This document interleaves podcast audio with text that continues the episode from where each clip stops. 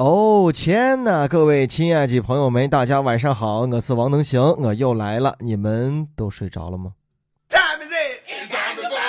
这个马上就要过年了啊！过年有什么计划呢？啊，年轻的男女是不是要被爸爸妈妈啊已经安排好行程要去相亲了？啊，这放假回来的伙伴是不是要一块聚餐去玩了？啊，不要光想着喝酒啊 KTV，找点有意义的事儿啊。嗯，对我意思是每个人对意义的理解不一样，比如说能行就理解不了这一件事儿的意义，就是花钱啊。去玩密室逃脱啊，然后把自己关在里边，几百块给人往那一搁，然后找出口，完完事儿找不到在哪出来。哦，你说你在生活当中迷失的还不够严重吗？还得花钱专门把你关到这个小屋里边去吗？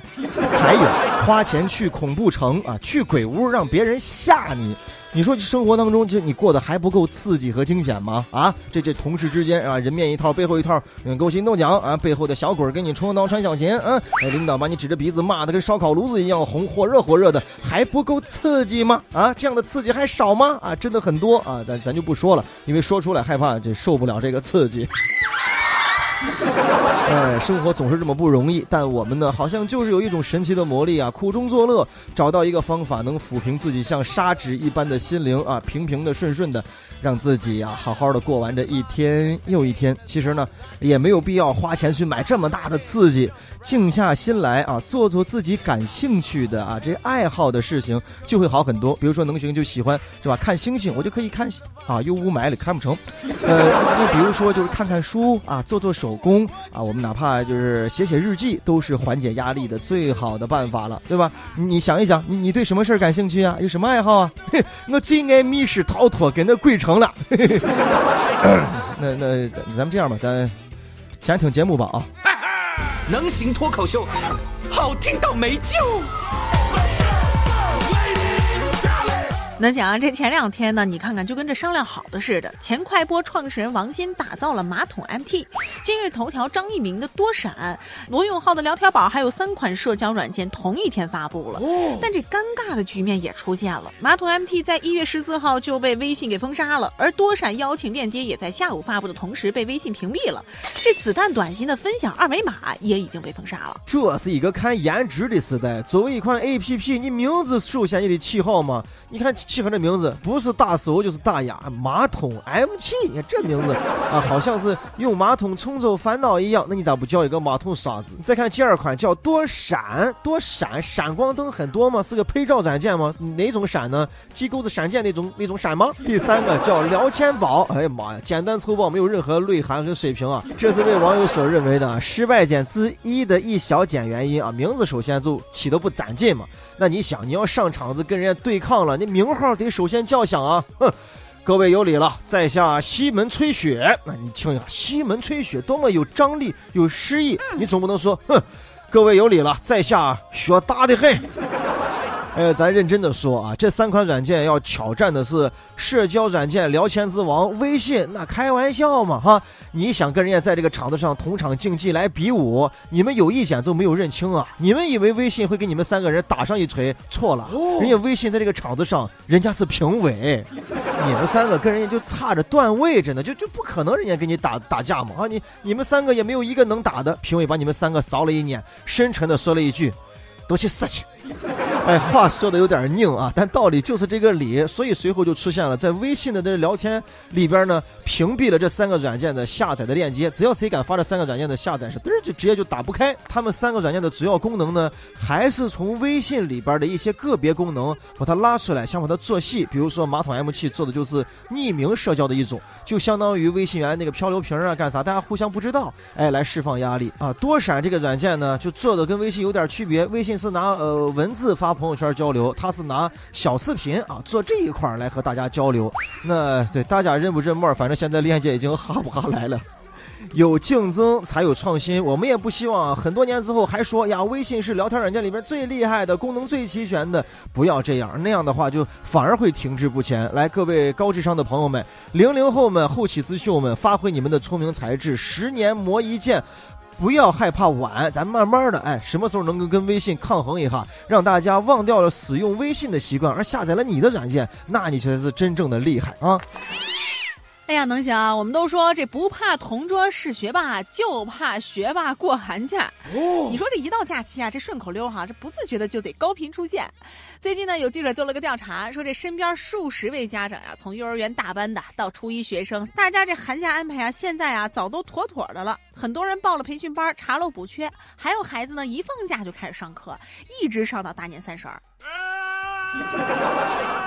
我想啊，这就是社会竞争日趋激烈的一种表现啊！啥事都要从娃娃抓起，就可怜了这些娃娃了，失去了童年，失去了寒暑假不请柬的上课补课、补课上课，娃娃们真的是太不容易了。所以啊，逢年过节，大家要去串门啊，屋里边有孩子的话呢，记得给他们一定要多带上一些哎适合他们做的黄冈密卷，哎，还有一些课外的辅导师，让他们好好学习学习。作为他们爸妈最好的朋友亲戚，一定不能让。他们落后啊，红包什么的这就不用给了，钱能这个钱不是重要的，重要的是学习啊，让他们好好踏踏实实的享受一下来自你的爱。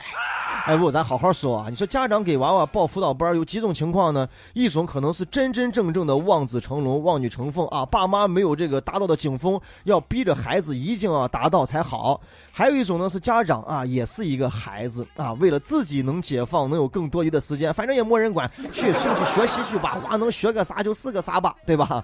还有一种情况啊，就是这个大环境所致啊，别人都在学，都在进步，我娃不学的话，心就慌啊。只要报了个班去学。哎，心里就得到了安慰。能不能学哈，那就看娃咋说了啊。反正这个辅导班是把钱挣了。哎，我跟你说啊，小时候我爸就属于这种非常开明的人，就就给我自由，就说小学能补个啥课啊？孩子有一个快乐的童年是最重要的。我我爸爸就是这样一种爸爸。然后一开学，对吧？一家长聚会就发现，对吧？我同班的朋友已经会跳舞了，会街舞了，会珠心算，会钢琴，会毽子琴，会小提琴了。而我啊，配画片配的手都磨烂了。然后说报个剑道班吧，我就学了个剑道。哎，我告诉你啊，现在我的指法呀是最标准的，就是拜那个时候学习所赐。五笔字形那时候打的非常的溜，特别的快。班级考试啊，就电脑班考试前三名你不用管，现在只是不用就忘了。对，但是我标准的手势依然保持着。哎，我就记得几个键嘛啊，A S W D。现在能行啊？弄到家长堆里边，我说这样的话可能是没有资格的啊，没有资格。但是我是个人这样想的，对孩子呢，还是保有他童年的快乐啊，劳逸结合，适可而止，而且要因材施教，这才可以。不敢一下把娃压的，你就再有钱也不敢把娃给的那么渣，啥都没学会，压力还弄得生大，是吧？到时候，嗯，是不是？光记得键盘上的 A S W D R C 空格回车了。